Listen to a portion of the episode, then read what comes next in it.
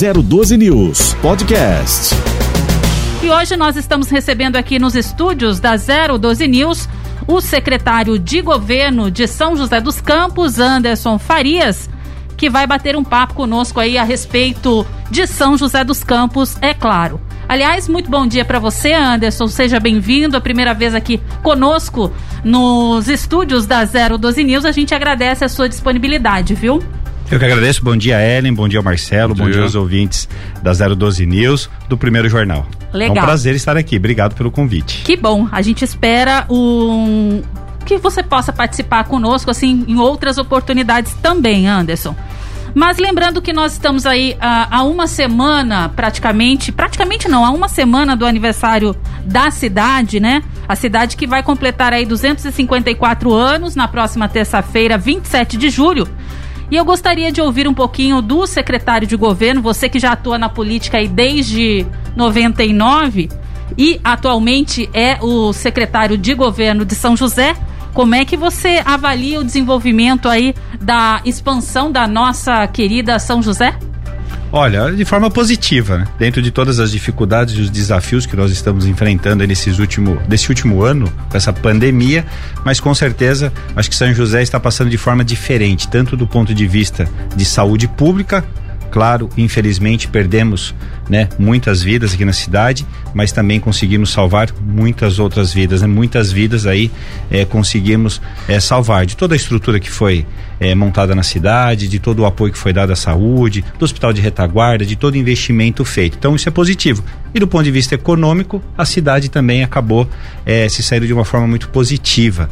Né? Esse ano mesmo nós já, agora nos cinco primeiros meses, deu saldo positivo no CAGED. Então isso é muito bom. Isso demonstra que a cidade realmente tem aí é uma locomotiva que realmente ela não deixou de empreender. Isso é muito positivo e a prefeitura faz a sua parte, né? A administração pública, o prefeito Felício, toda a equipe faz essa a sua parte do ponto de vista de também manter ali os investimentos, de olhar para frente, olhar para o futuro, fazer novos projetos para a cidade, olhando para o futuro para que realmente a gente possa ter esse engajamento, é, esse olhar que o empreendedor possa ter esse olhar para com a cidade, quer dizer, então isso daí é muito importante que deixa a nossa cidade sempre à frente mesmo nas ações novas, inovadoras. Isso é muito importante, como várias outras ações do, das parcerias de investimentos da cidade, da concessão da Arena, da concessão do Martins Pereira, né, do sistema de transporte público no modelo é, todo remodelado, da linha verde, do aeroporto municipal que está em andamento. Então, várias ações aí de frente que realmente deixam a nossa cidade cada vez melhor e com uma é, e com um futuro, vamos dizer assim, né, com um futuro realmente já bem desenhado. Com certeza. Inclusive, São José dos Campos vem se destacando aí como a cidade do futuro. Você mesmo acabou de citar aí, nós, é, São José dos Campos é, é uma cidade em destaque no que se refere à tecnologia, à inovação, à educação, agora recentemente culturalmente também. E por que não é, dizer e enfatizar também com relação à saúde, especialmente como você disse aí nos últimos dois anos, que a cidade, enfim, todo mundo passou pelo, por uma pandemia, mas a cidade de São José realmente esteve um pouco à frente e acabou se tornando referência no que se diz uh, com relação aí ao hospital que foi construído muito rapidamente, acho que o que em 30, 60 dias? 35 dias. 35 dias, tá. Foi construído em 35 dias e é um hospital que não é aquele como de campanha, é, é, como é, foi é, feito em vários municípios aqui do Brasil, que se construiu e que depois se desfez é, posteriormente. É um hospital que vai ficar, né, Anderson? Com certeza, é uma estrutura que fica no município. E com relação à saúde, são várias ações. Você citou aí cultura, social, educação. Com certeza a cidade se destaca em todas essas áreas. Na área de esportes, né? Nós temos aí mesmo na pandemia vários atletas nossos é, que são medalhistas, enfim, que estão aí até é, nas Olimpíadas, são atletas da cidade, que são da base aqui da nossa cidade de São José dos Campos. Mas na saúde são várias ações, tanto a questão do hospital, de todo o investimento, do nosso hospital municipal virar uma referência agora com relação à pandemia, é, de todos os investimentos, seja desde o oxímetro, que é colocado à disposição da população, desde os exames PCR que começou a ser feito no final do ano passado, onde já se disponibilizou aí mais de 80 mil exames que foram realizados. Isso é super importante para você realmente ter o diagnóstico de forma antecipada e poder agir, né? Quer dizer, realmente fazer toda a programação ali e poder agir, de colocar essa pessoa logo de imediato, de forma isolada, enfim, tomar todas as atitudes ali necessárias. Tudo isso daí faz uma grande diferença.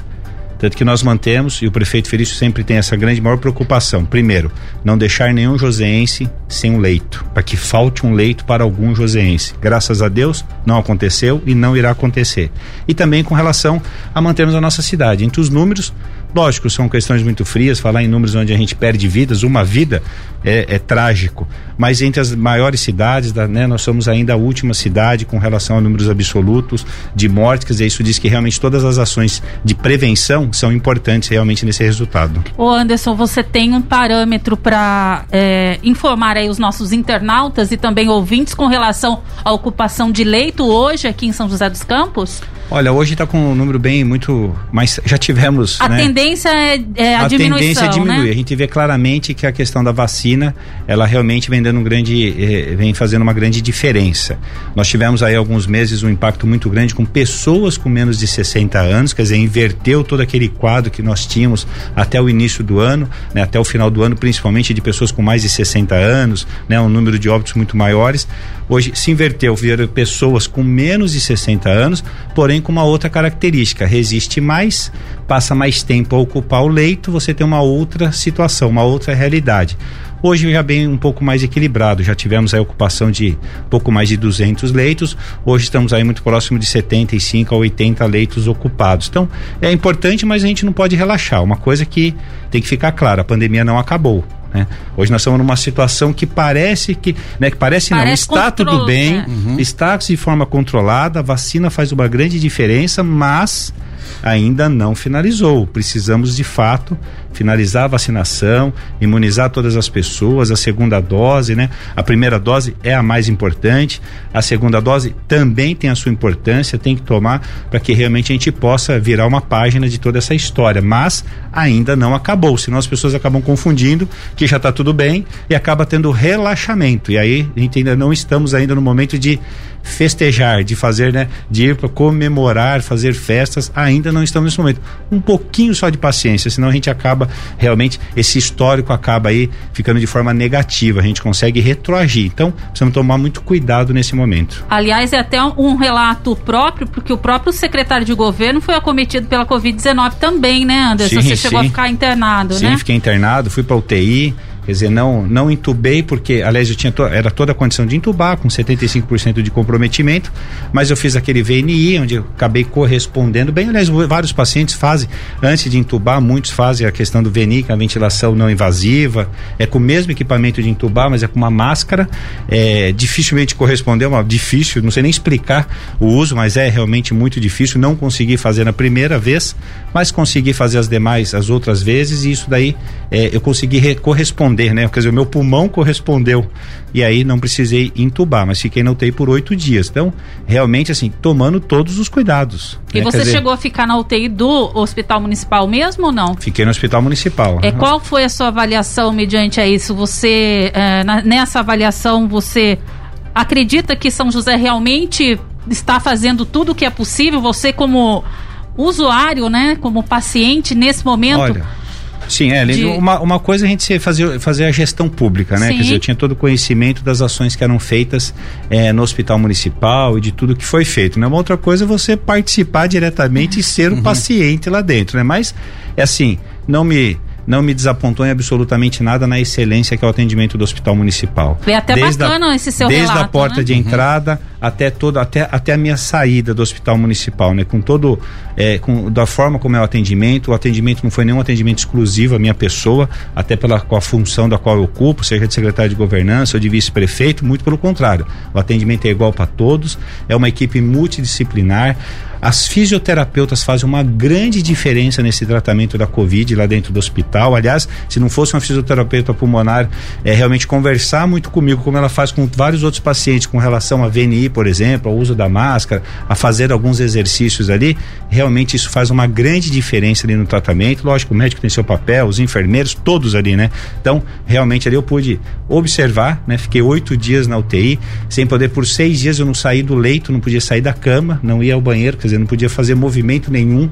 O máximo era ficar meio sentado, não era nem sentado, era meio sentado apenas para alimentar, mas era um tratamento igual, viu, Ellen? Para todos os pacientes ali e de, realmente dava para ver é, o quanto é uma excelência o nosso hospital municipal e o quanto que aqueles profissionais ali realmente estão se dedicando é, nesse momento da Covid, né? E com tudo com muito protocolo, com muito cuidado lá dentro.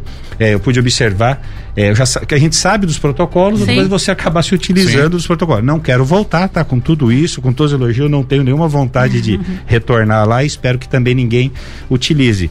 Mas assim, são vários protocolos, muitos cuidados, quer dizer, todos aqueles profissionais estão ali já há pouco mais de um ano já trabalhando ali nessa situação, se cuidando também, né? Cuidando de si e cuidando também das suas famílias, né? Dos seus amigos também, porque eles também têm as suas, têm as suas vidas. Então, é muito bacana, é muito importante o, o Hospital Municipal de Parabéns com todos os protocolos que são feitos lá. E hoje o secretário já está totalmente reabilitado ou ainda requer aí de algum alguma fisioterapia, alguma eu, coisa nesse sentido? Eu fiz fisioterapia pulmonar até a semana passada. Semana passada eu fiz minha última, foram 60 dias, quase 60 dias, duas vezes por semana. Isso me ajudou muito, viu, Ellen? Eu fiquei com uma certa sequela, aonde eu fiquei ali nos próximos 30 dias após que eu saí do hospital.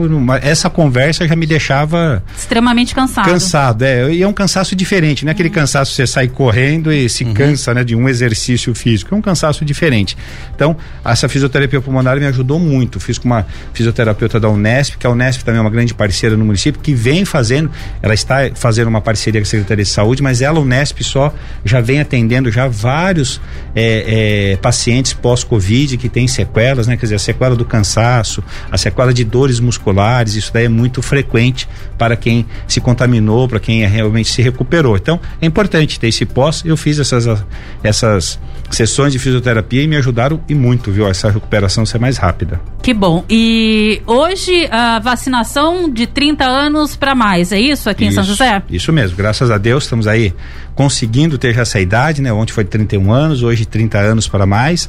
É, isso é importante. Ontem bateu o recorde do número de vacinação, né? De doses aplicadas. É também uma outra equipe que está lá na ponta, né? A gente fala do hospital municipal que está ali numa situação, aí tem o pessoal da vacinação, das unidades básicas de saúde, das casas dos idosos, que estão lá numa outra ponta fazendo essa a vacinação, que também e é tudo, é a primeira dose, a segunda dose, é a marca ABC, né? É, é a, a, aí tem a, a, a de gripe gripe também, H1N1, quer dizer, todo esse cuidado, toda essa, essa logística que tem que ser feita também ali nas pontas, nas unidades básicas de saúde é muito importante. Toda a equipe ali de parabéns e vem trabalhando ali de forma com muito, muito carinho para fazer da melhor forma possível o acolhimento, né? Onde até a Fundação Cultural participa também nas casas dos idosos e algumas unidades. Os profissionais de esporte, da educação física também ajudam, também colaboram na organização e na informação. Então tudo isso daí nesse momento todos juntos fazem é diferença. Força-tarefa, é uma né? força-tarefa. Com relação à vacinação da gripe H1N1, a, a gente havia recebido a informação de que as doses haviam acabado e que o município aguardava uma nova remessa.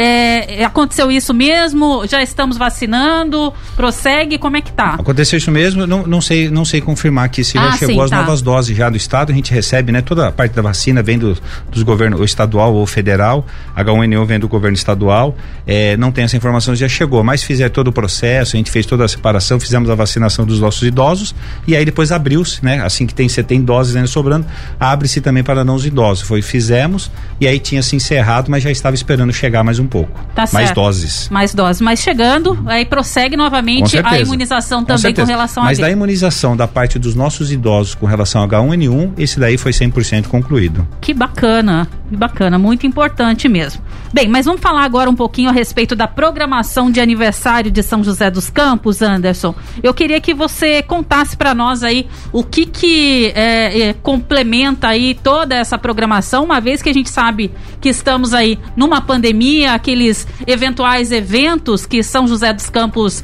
costumava realizar no Parque da Cidade com shows, obviamente, dessa vez, assim como no ano passado, não vai acontecer. Mas qual seria a programação, então, é, para festejar os 254 anos da cidade? Olha, com toda essa restrição não pode passar em branco, né? Então Não. tem que ter realmente algumas ações. Tem aquelas ações institucionais, o culto ecumênico às seis e meia da manhã, aqui no centro da cidade, depois o hasteamento da bandeira ali na avenida, no- na, na Horda do Banhado, e às 9 horas a missa na igreja matriz, né? Então tem essa agenda. E depois tem uma agenda repleta, né? Da, de eh, apresentações né, virtuais, online, com vários artistas da cidade e da região, pela Fundação Cultural, que também é importante.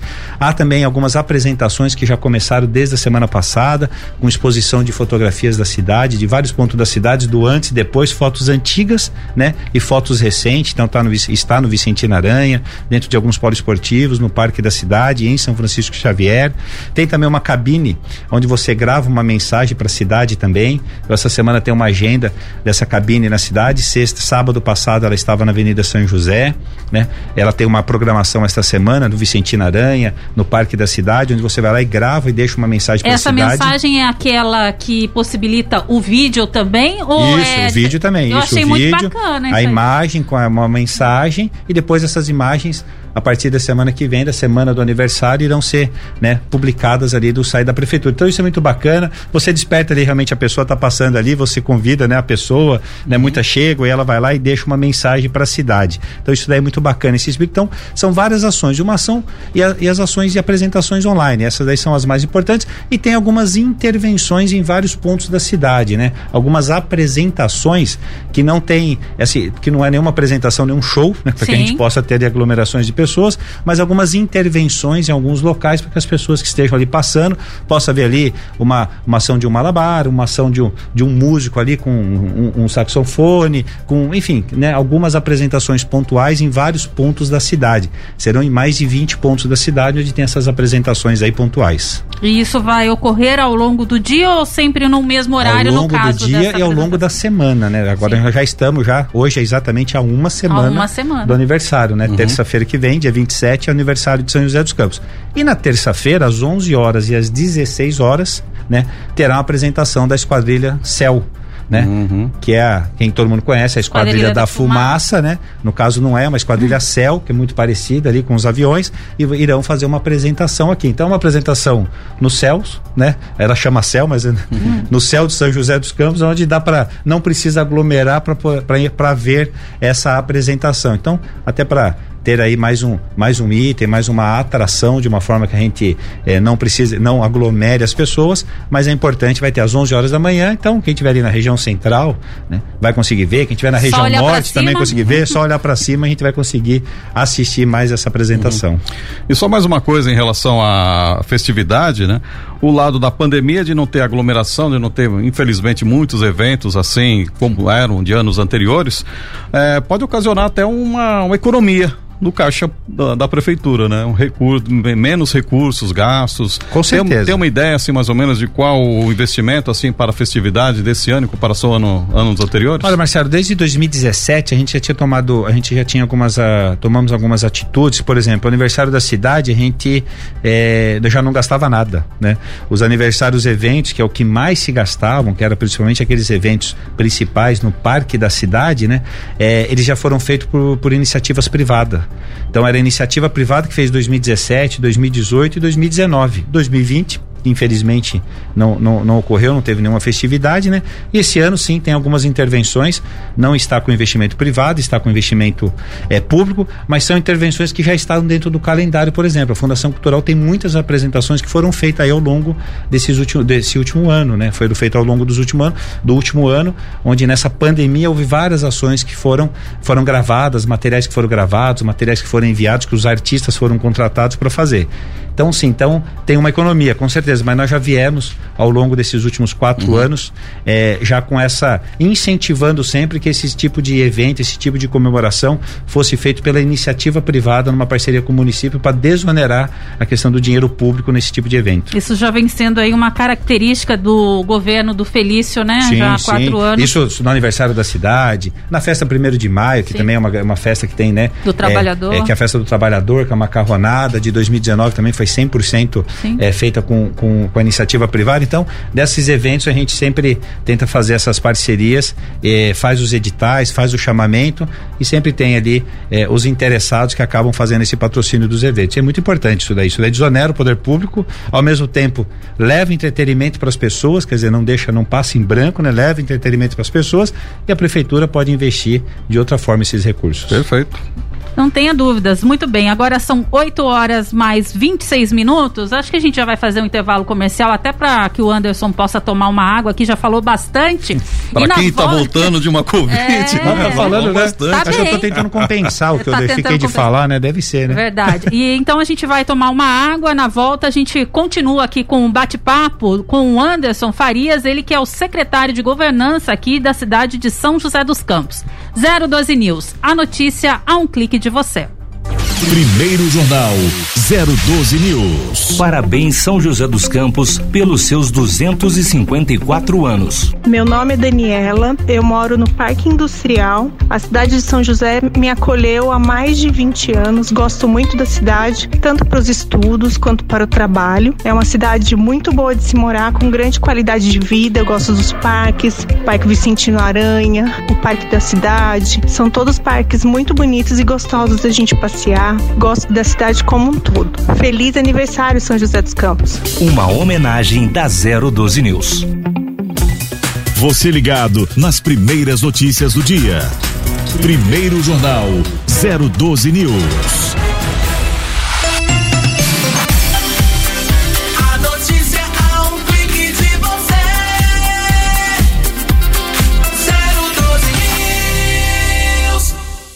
Siga 012 News no Instagram, arroba 012 News. Arroba 012 News. Muita informação e músicas de todos os tempos. 012 News. No canal 012 News no YouTube, você encontra muito conteúdo e informação. Tudo o que acontece no Vale do Paraíba e região. Acesse e se inscreva. youtube.com barra 012 News. Você vai assistir na hora e quando quiser. youtube.com barra 012 News. 012 News. A notícia a um clique de você.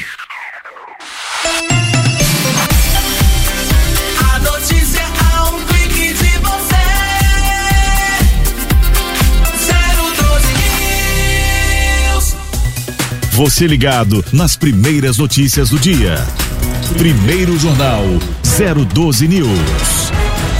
Parabéns São José dos Campos pelos seus 254 anos. Meu nome é Iana, eu moro no Jardim Santa Luzia. Faz sete anos que eu moro aqui em São José e desde que eu cheguei na cidade eu sou apaixonada por ela. Acho que todo mundo que vem de fora sente a mesma coisa, tem o mesmo amor. É uma cidade linda demais, bem cuidada. Acho que ela tá de parabéns todo dia, não só hoje. Hoje é um dia especial, mas todo dia São José tá de parabéns. E acho que o presente é nosso, né? Eu me sinto muito abençoada abençoada por morar aqui e por ter conhecido essa cidade linda. Parabéns, São José dos Campos. Uma homenagem da 012 News. Primeiro Jornal 012 News. Estamos de volta, então são 8 horas mais 29 minutos. Hoje, aqui no primeiro jornal, recebemos então o Anderson Farias, ele que é secretário de governança aqui da cidade de São José dos Campos. Já falamos bastante, falamos sobre a expansão da cidade de São José dos Campos, o seu desenvolvimento, a programação do aniversário da cidade, que na próxima terça-feira completa, portanto, 254 anos de vida. E agora a gente vai falar um pouquinho a respeito das obras, os principais projetos aqui da cidade de São José dos Campos. E o primeiro deles que eu quero abordar então com o Anderson é com relação à linha verde, Anderson. Os serviços nesta semana avançam aí pela Avenida Nelson Dávila. É, você con conseguiria nos dar aí um panorama a respeito? São sete etapas a respeito dessas sete etapas que serão executadas é, a partir dessa semana? Olha, são várias, são várias frentes, são sete etapas, né? Aliás, daqui dá para ver uma parte Sim. da etapa, né? Uhum. Essa parte do trecho que chega ao terminal intermunicipal aqui do terminal rodoviário, aqui a gente já consegue fiscalizar já, né? Exatamente. Vocês aqui conseguem fiscalizar esse trecho da obra. Tem da Nelson Dávila, onde tem uma intervenção principalmente uma intervenção de uma intervenção de reforço das galerias de águas fluviais, né, que passa por ali. Tem toda uma alteração da questão do ponto ali do da estação da linha verde, então tem essas intervenções. Tem intervenção também através de uma ponte que é ali próximo ali da, da do satélite, ali próximo da Decathlon, também naquele trecho ali do, do Jardim América, próximo do Centro da Juventude. Tem o um trecho também que já está passando pela Estrada Velha, lá no, no, no Vale do Sol, lá na Gerdau também e também na Estrada do Imperador, quer dizer, nós estamos falando aí de quase 10 quilômetros, né? De um, de, um, de um corredor da linha verde, que é do veículo leve sobre pneu, né, que irá que é um novo sistema de transporte que a cidade vai ganhar. Então tem essas obras que já está sendo feita já. Na zona sul já está fazendo a parte já de concretagem já, né, da pista, que ela é toda de concreto, já está fazendo a parte de concretagem já das pistas. Então ali já tem já um trecho muito grande ali entre a Estrada Velha e a Avenida da Gerdau ali da da Caravelas, já tem um trecho já sendo feito. Então são várias frentes, né, é, que estão sendo realizadas lá no Colonial também a parte da estação, que lá onde tem a estação, né, final, que é o ponto inicial e o ponto é, final do, do VLP, então tem todas essas ações dentro do cronograma, viu? Essa vai, obra vai ser possível entregar até o final do ano? Até a... o final do início de do em janeiro do ano que vem, com certeza já fica já é entregue já essa obra. Então uma obra importante vai fazer uma grande diferença. E dentro do cronograma aí de entrega de obra, chegada dos veículos, o novo sistema de transporte público que também está em processo de licitação. Então são várias frentes de obras e várias frentes de ações também para que realmente possa colocar todo esse conjunto, né, esse sistema em operação. É uma ação em conjunto que, que permite assim, né, já é. a, a... a obra tem várias frentes, Exato. mas são várias ações. A licitação do transporte, a, a, chegada dos veículos, né, que são específicos, que são veículos elétricos, 100% uhum. sustentável, a obra em si, o sistema de transporte público, o sistema de cobrança que é separado também, será uma licitação separada, né, será um outro processo, não está dentro do mesmo processo, um processo de operação do sistema de transporte público e um sistema de operação dos créditos, né? Quer dizer, da parte financeira do sistema. E especificamente aqui na, na, na obra aqui na Nelson Dávila, que é um importante acesso aqui para o centro, é, o motorista ele tem que se prevenir por algum acesso especial essa semana, no início das obras, ou semana que vem, quando começar efetivamente na Nelson Dávila, ah, vai ter alguma rota alternativa, alguma situação Sim, com certeza vai ter, vai. A Secretaria de Mobilidade Urbana já vem preparando, já vai preparar toda a parte de sinalização para que a gente vá é, dando essas rotas alternativas, né? Que por mais que tenha um estreitamento ali, é um local que se você estreitar uma faixa, a interdição de uma faixa já, já é, uma, é um grande complicador. Então você tem que fazer as rotas alternativas, não ali, você tem que fazer nas pontas, né? Você tem que uhum. informar lá no Viaduto Canebo, que é a Nelson Dávila, lá na Marginal da Dutra já tem que informar, no Jardim Paulista já tem que informar que a Benedito Matarazzo terá algumas intervenções, então terá essas intervenções e será feito sim um mapa de rotas alternativas. Perfeito perfeitamente. É, falando um pouquinho sobre a questão de concessão, no caso do Aeroporto Internacional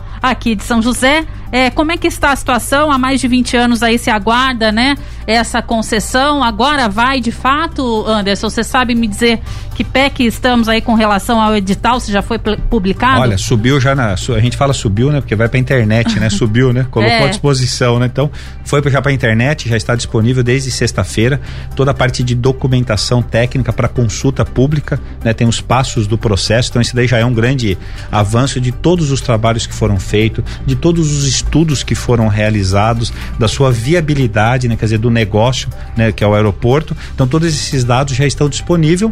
Agora já agendando esta semana, entre hoje e amanhã, né, já publica também o chamamento da audiência pública para que se realize todos os documentos já publicados, realiza agora uma audiência pública de, de forma presencial, online, com todos os protocolos respeitados, então faz audiência pública e já no ato seguinte já faz a publicação do edital, para que realmente a gente vá para a concorrência. Então, está dentro do prazo também, a gente tem a meta, a programação que a gente fizesse todo esse processo até o mês de dezembro, né, que são os 365 dias, um ano que tínhamos ali para concessão, para o aeroporto realmente passar a operação para o município, mas dentro desse período o município fazer todo esse processo de concessão, para colocar para o privado realmente fazer a operação, operar o nosso aeroporto. Né? Então, é, é até importante te interromper para dizer aí aos nossos internautas e ouvintes que nos acompanham que seria então concessão do aeroporto e não privatização. Não, não é que é privatização. é uma coisa diferente, é diferente da outra. É. Privatização né? é você vender algo, né? É você vender, você nunca mais retorna para o poder público. Não, ali é uma concessão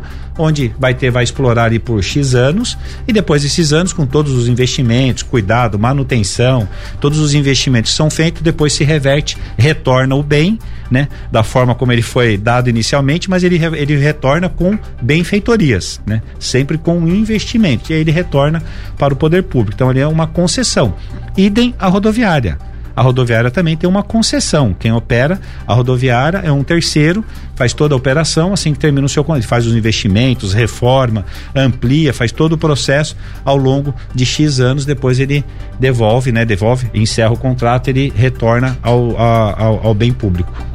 Bacana. Perfeito. E essa o aeroporto, aliás, subir, ah. na sexta-feira subir, desculpa interromper, Sim, é um presente para a cidade, né? Depois de tantos, é um presente esperado há mais, há mais de 20, de 20 anos. anos né? então, é, exatamente. é muito bacana, realmente isso daí. O prefeito Felício desde 2017, desde quando assumiu, logo nos seus primeiros meses de, de prefeito, já foi a Brasília, começou toda essa discussão, essa conversa da questão do aeroporto, né? E no final do ano passado teve essa notícia onde o governo federal passou para o município, né? Essa concessão, quer dizer, passou para o município a exploração para que o município pudesse fazer essa concessão. Então, muito importante. Com certeza. Por falar em concessão, seria o mesmo caso da Arena Esportiva e do Martins Pereira também já é, teve algum andamento com relação a essas unidades? Também, a Arena Esportivas, a Arena Esportiva abre agora o edital, o edital está publicado, a licitação abre agora 3 ou 4 de agosto, viu?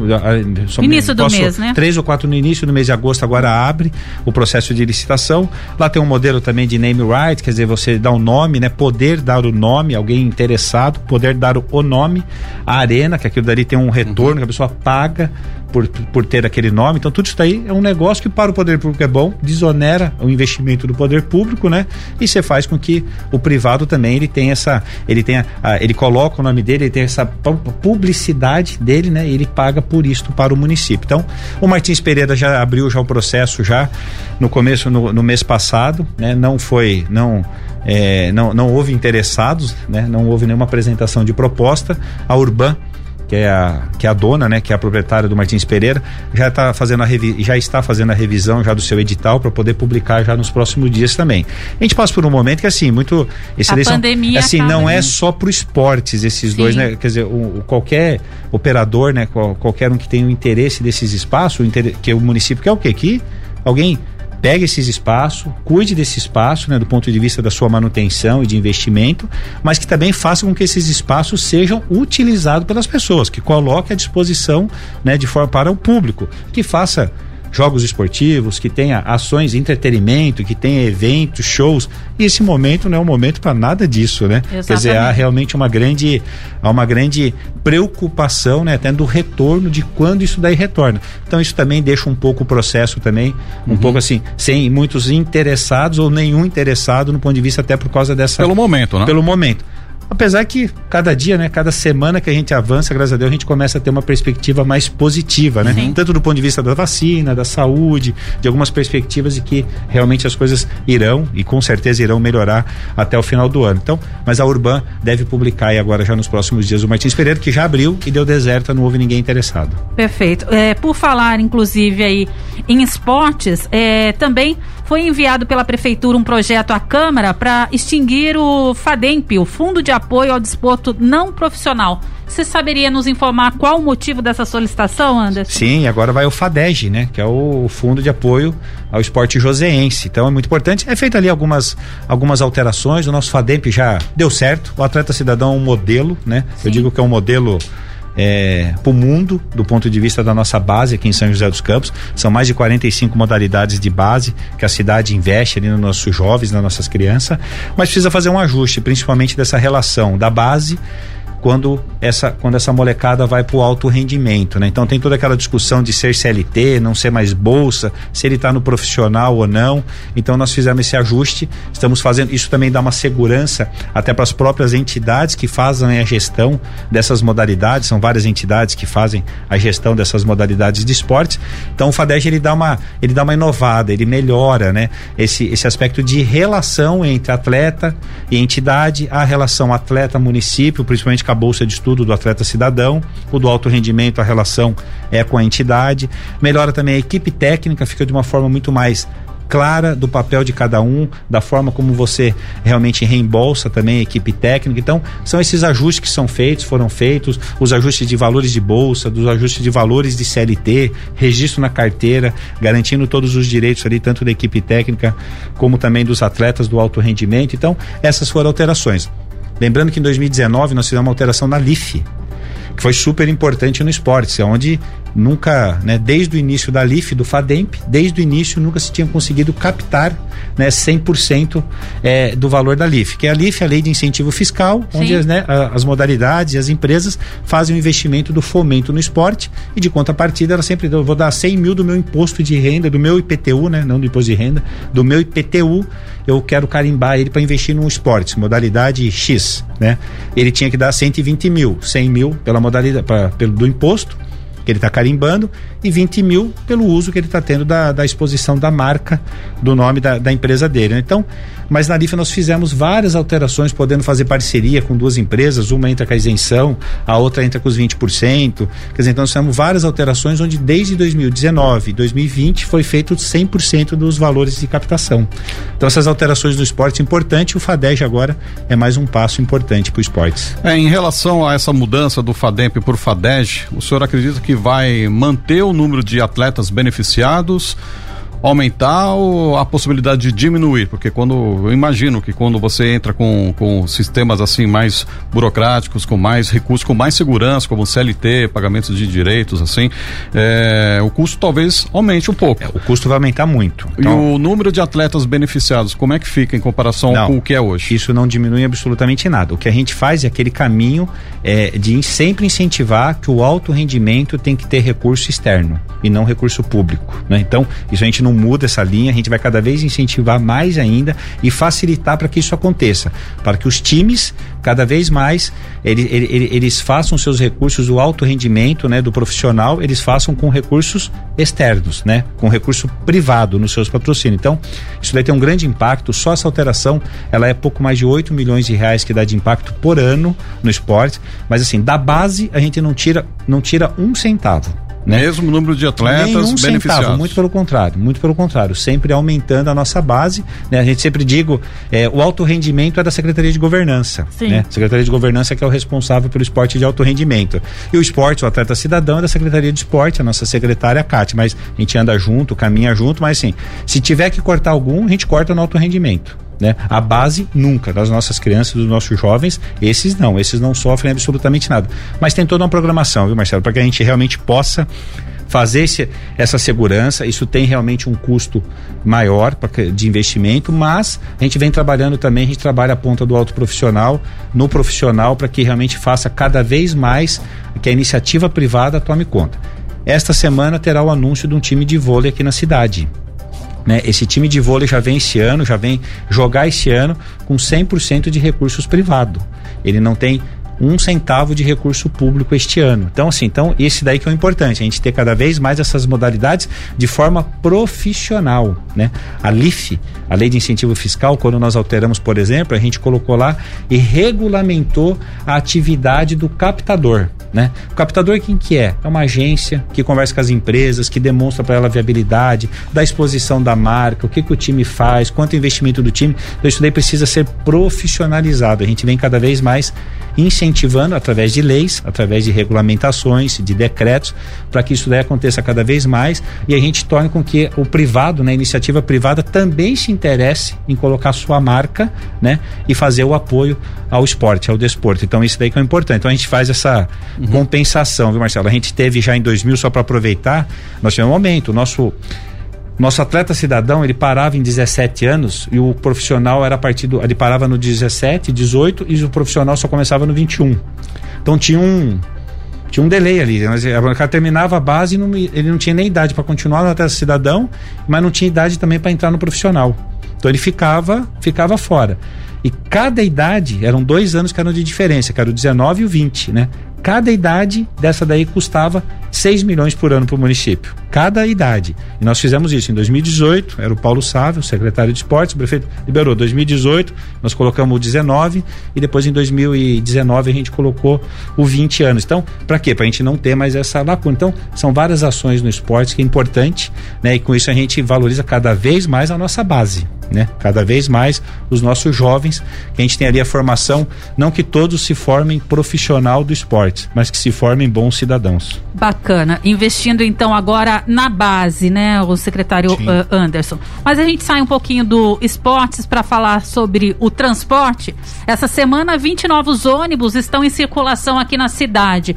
É, o que que isso traz de benefício aí para os usuários, principalmente do transporte público aqui de São José? Olha, é segurança, né? Segurança e conforto, né? Você ter os veículos aí, uma frota seminova.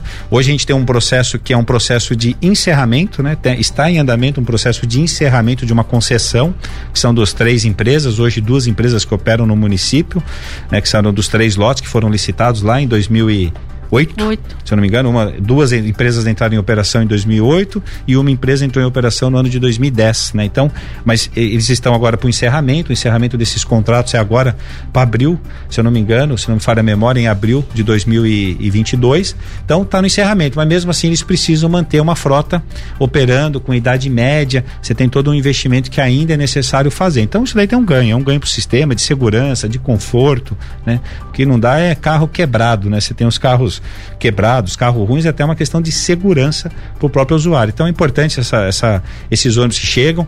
Há, um, há, uns, há uns 60 dias chegou também uma frota de 30 veículos seminovos, não novos, né? Seminovos, que foi também colocado na frota. Agora mais esses 20 veículos novos, esses são zero, são novos, esses veículos. Então, isso daí é importante e manter esse, esse procedimento na frota. Não deixar que só porque o contrato está se encerrando, o que acontece muitas vezes é isso: um contrato se encerrando acaba se sucateando tudo, né? Muito pelo contrário, aqui a secretaria, as empresas, tem todo esse é, é, faz, fazem essas ações para que a gente possa garantir manter uma frota com qualidade para atender o cidadão. Bacana. Marcelo. É, ainda falando do transporte, né? Nos últimos dias, nas últimas semanas, nós tivemos aí a greve de motoristas, né? Envolvendo Taubaté, São José dos Campos e Na também verdade, foi Jacareí, uma paralisação, né? Uma, parala- né? uma paralisação para dar um start, assim, dar um, dar- falar sobre essa questão de aumento. É, como é que o senhor, na, é, na- nesses dias, ne- nesse dia da, da paralisação, como é que vocês é, trabalharam essa questão da paralisação, a, a solicitação dos, da, da categoria dos transportadores? Muitos reclamam até que de trabalho é, motorista, motor- motorista e cobrador ao mesmo tempo. E a gente queria só entender como é que tá a prefeitura está ligando, trabalhando com essa categoria. né? Olha, é, é, assim, São José, isso daí, essa questão do motorista e do cobrador é algo que tá, ele, ele é natural, ele vai acontecer é, essa migração da função, né? O cobrador vai perdendo cada vez mais o seu papel. O motorista é, dentro- recebe um adicional por esse dentro, trabalho? dentro do veículo, né? Não, aí na lei trabalhista ele não, ele não recebe, né? Aí quem, quem, quem dá as regras é a lei, as leis trabalhistas que permitem para que realmente o serviço já faz. Hoje, dentro da- das categorias, até num concurso público, você já faz concurso, hoje você não faz concurso para uma atividade específica, né? Você faz concurso com uma atividade né, com muito mais ampla e ali dentro você pode ser direcionado para fazer várias atividades. Até pela sua carreira você vai se formando internamente. O que vem acontecendo em São José, e isso é muito bom, as empresas investem cada vez mais no cobrador para qualificar e capacitar ele. Né, para que ele vá realmente fazendo e ocupando os motoristas que vão aposentando. Então, esse é um processo que realmente você vai qualificando a mão de obra, mesmo porque ganha mais, recebe mais, né? Você tem uma melhoria até na sua qualidade de vida do ponto de vista de você ter uma receita maior. Então, esse processo vem sendo feito. O sindicato faz o papel dele, né? Eu tenho aí minhas, as minhas críticas ao sindicato da forma como eles fazem, né? Porque cada vez que eles fazem uma assembleia às 6 horas da manhã, eles deixam alguém sem, sem um sistema de transporte lá na ponta, né? Quer dizer, eles não têm cuidado nenhum para com as pessoas que necessitam e precisam do sistema de transporte público, né? E eles não fazem uma paralisação que é para quem quer, não, eles atravessam o olho, não é uma, não é uma coisa democrática, né? Eu falo, sempre digo isso, né? Eles de- def- defendem democracia, mas não fazem nada democrático. Eles atravessam um ônibus na porta da garagem e ninguém sai. Isso é a democracia do sindicato e e os seus, a dona Maria que está lá no bairro era que, enfim, eles não querem saber dela. Bom, a secretaria sempre fica atenta. A gente acaba fazendo várias mudanças quando acontece isso, porque eles fazem de forma sem aviso prévio, né? Até infringindo a lei, porque é, é ilegal ter esse tipo de atitude, mas é legítimo, né? É legítimo a, a, a cobrança sempre de melhorias, né? Aqui a uhum. Secretaria uhum. de Mobilidade o Paulo Guimarães sempre atento, sempre conversando, conversa sempre com o sindicato, conversa com as empresas, com os funcionários, e a gente faz esse processo. Tem que ter sempre ali um, tem que ter um ambiente de trabalho sempre muito favorável, né? Com todos os, os seus equipamentos de trabalho em dia, são veículos, são carros, estão transportando vidas, né? Quer dizer, carros ali que realmente tenham condição de, de, de serem utilizados, de circular, Perfeito. quer dizer, né? Não é só o salário, né? Todas as condições que são dadas para que realmente todos possam trabalhar. Perfeitamente. Nós estamos aí a 10 minutos de encerrar o primeiro jornal. Passa muito rápido, né? A gente fala bastante, com certeza. Mas já para encerrando, eu gostaria que o secretário, então, Anderson, pudesse falar um pouquinho a respeito de um assunto que nos últimos dias, nas últimas semanas, causou bastante polêmica, principalmente aí no que diz respeito uh, ao pessoal da esquerda, que é uh, aquele projeto do prefeito Felício Ramute com relação a uma possível implantação de uma termoelétrica aqui na cidade. É, nós recebemos, inclusive, o defensor público Jairo Souza, uh, na semana passada aqui no programa, Anderson, e ele disse que numa reunião que houve entre a prefeitura e defensoria pública, enfim, alguns órgãos aí públicos também relacionados a questões ambientais, que a prefeitura reconheceu que de fato o projeto precisava de algumas modificações. Então eu queria saber de você se você tem ideia de quais seriam essas modificações e se é isso mesmo, se a prefeitura é, vai refazer esse projeto. Olha, conceitualmente não vai ter nenhuma alteração no projeto, né? Eu acho que o que precisa às vezes no projeto é deixar algumas coisas claras. A oposição se aproveita para fazer um desserviço e uma desinformação para a população, porque aí, né? E aí isso me, me deixa um pouco também decepcionado, porque também tem alguns é, é, líderes, né? De órgãos públicos que também acabam fazendo isso, dando uma desinformação. Então talvez o que a gente possa fazer e devemos fazer algumas alterações pontuais do ponto de vista para deixar mais claro. Então muita gente discute dizendo que a gente está autorizando queima de lixo.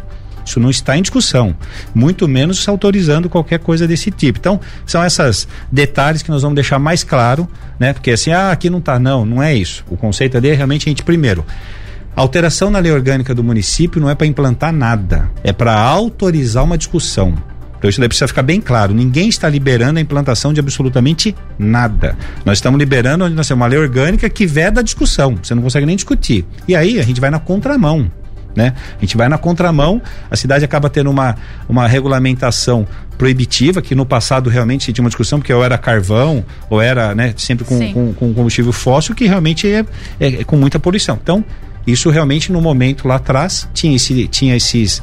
É, não, não tinha nenhuma outra forma, né? Menos poluente, eram todas poluentes, então houve essa decisão. Hoje não, hoje a gente não pode andar na contramão. Por exemplo, São José é uma cidade inovadora, do ponto de vista, você vê, nossos ônibus serão 100% elétrico do veículo leve sobre pneu, do nosso, da nossa linha verde. Os carros da frota da guarda municipal 100% elétrico, né? Hoje na casa se não tiver uma tomada, pelo menos em cada cômodo, é difícil, nós precisamos, todo mundo ter um celular, precisa de uma tomada, quer dizer, tudo isso a gente vê que o país está entrando numa crise hídrica, hídrica, muito grande, né? Muito grande, porque realmente tem uma necessidade. Falando aqui de nossa, da nossa cidade, a gente tem uma restrição. Então a alteração da lei orgânica é para que a gente possa discutir a implantação com regras, né? Com regras e principalmente com o uso do gás. Né? Nós temos aqui, nós estamos na esquina do gás, né? Que a gente fala, São José está na esquina do gás, né? Vem o gás do Mexilhão, vem de Caraguatatuba, sobe aqui para Petrobras e tem o que vem de Campinas, Taubaté. Então nós estamos aqui na esquina do gás e é poder favorecer que isso daí possa ser utilizado, para que o governo possa olhar para isso, para que as concessões federais de geração de energia possam olhar para a cidade e isso tem um ganho para a cidade também, né? Ontem abriu uma licitação da prefeitura, que a prefeitura também colocou dentro das parcerias de investimentos, a questão de uma fazenda fotovoltaica, onde abriu um processo de licitação onde houve um interessado e, apresentou, e se apresentou uma proposta. Então, você vê, isso a cidade, isso é estar na frente, são, esses, são essas várias ações que, se te, que nós temos que realmente deixa a cidade é, à frente, até do ponto de vista da questão da lei da legislação. Aqui nós precisamos fazer esse ajuste para a questão de permitir a discussão, e essa discussão vai ter todo o implemento faz alteração da lei orgânica, permite a discussão. Se aparecer o interessado, a gente não sabe nem se tem o interessado, a gente só quer deixar a cidade dentro do dentro do, do desse tipo de investimento que ó, olhem para a cidade. A gente tem aqui um linhão, passa aqui com energia, tem o gás, que é uma esquina que pode usar pelo gás, que aí tecnicamente, né? Eu nem tenho esse conhecimento técnico, mas tem toda a nossa, a nossa equipe técnica, o nosso secretário de urbanismo, sustentabilidade, o Manari, toda a equipe, é, do ponto de vista é, da, da, questão ambiental, que isso daí sim é muito melhor usar o gás. Ele tem todo um, um, um cuidado ali de não poluente, de, prejudici de, prejudici ser prejudicial à saúde. Então, tem todo um comparativo. Os demais, esses daí, todos eles restritivos, continuam proibidos qualquer outro tipo, isso nem se discute, nem se abre uma discussão, já fica proibido já pela própria lei orgânica. Então, alguma alteração que a gente deve fazer para ficar claro, viu, Ernie, para que realmente pare, né? De repente, porque alguns levantam essa desinformação dizendo o seguinte: olha, agora vai deixar queimar lixo. Estão autorizando a queima de lixo para fazer termoelétrica, quer dizer, fica esse conceito, fica essa desinformação e as pessoas acabam criando esse conceito negativo desse ponto de vista. Não, nós precisamos sim ter essa discussão, mas com regra. E a regra é da questão do uso do gás, porque realmente a gente possa fazer geração de energia. E a cidade precisa, né? E nós temos todo esse toda essa essa essa esquina do gás, que a gente fala, né? A gente vai para a região de Ribeirão Preto, nós temos cana de açúcar, gera essa energia com o bagaço da cana de açúcar, porque lá eles podem fazer isso, porque lá eles estão nessa, né? A questão da cana de açúcar. Aqui nós não temos absolutamente nada, mas temos o gás que realmente é um que a gente pode explorar é do ponto de vista da né? geração de energia, uhum. né? De uma energia limpa. Então isso daí é muito importante. Bacana. Já são 8 horas e 56 minutos. Eu já vou pedir então as considerações finais do Anderson nessa participação hoje aqui conosco no primeiro jornal. De repente aí é, felicitando, por que não, a cidade de São José dos Campos pelos seus 254 anos, Anderson. Não, com certeza, né? O que a gente tem que deixar aqui primeiro é parabenizar a cidade e agradecer, né? Acho que nós que moramos aqui em São José, eu não sou é, joseense, né, de nascer, mas sim de coração, vim para essa cidade, adotei essa cidade. Meus filhos, né, são joseense, né, então meu, dos meus três filhos, eu tenho dois que já são joseense. Então a gente tem que parabenizar essa cidade e ao mesmo tempo agradecer a cidade e as pessoas, né? Porque aqui realmente quem faz a diferença da cidade somos nós, somos as pessoas. De forma acolhedora, né? Fazemos essa diferença, somos destaques em tantas áreas, desde a, do avião até à agricultura, né, da nossa região norte, da nossa São Francisco Xavier, do ponto de vista da nossa mini Campos do Jordão, que a gente fala que é muito melhor, né, eu acho muito melhor, mas enfim, do turismo, nós temos São Francisco Xavier. Então é uma cidade realmente que vai do, vai do avião à agricultura. Então isso daí realmente faz uma grande diferença da indústria e quem faz essa diferença são as pessoas. Né? A gente fala que aqui nosso maior tesouro né? Somos, somos, são as pessoas, são o cidadão da qual se desenvolvem com espírito empreendedor, com espírito acolhedor de uma cidade grande, mas com espírito de interior, né? Quer dizer, aquela coisa de cuidar realmente bem da sua cidade, né? Isso me lembra o Emanuel Fernandes, quando Sim. prefeito, de que colocar a florzinha, né? Ele e a Ruana Branco, de colocar a florzinha no portão de casa para cuidar. Esse espírito é um espírito que realmente fica é, até hoje, quer dizer que cada vez mais as pessoas cuidam né, da cidade. A gente fala que o nível de exigência aqui em São José ao poder público é outro nível. É outro né? nível. Aqui é é outro nível. E isso é bom. E que cada vez isso seja maior. E que cada vez cobre mais do próprio poder público para que esse nível, esse nível de cobrança, ele é maior, né? Quer dizer, então, isso é bom, isso é ótimo, né? Isso nós não podemos perder jamais, né? Medir por baixo é coisa, isso é ruim, isso a gente não avança, pra, a gente não avança, não vai para frente. Mas parabenizar São José, acho que 254 anos, dentro dessa pandemia, vamos fazer uma comemoração um pouco mais, né? Um pouco mais restrita, mas a gente não pode deixar de comemorar e olhar para o futuro, viu? Então, parabéns, São José, parabéns a todos. Agradecimento. 012 News Podcast.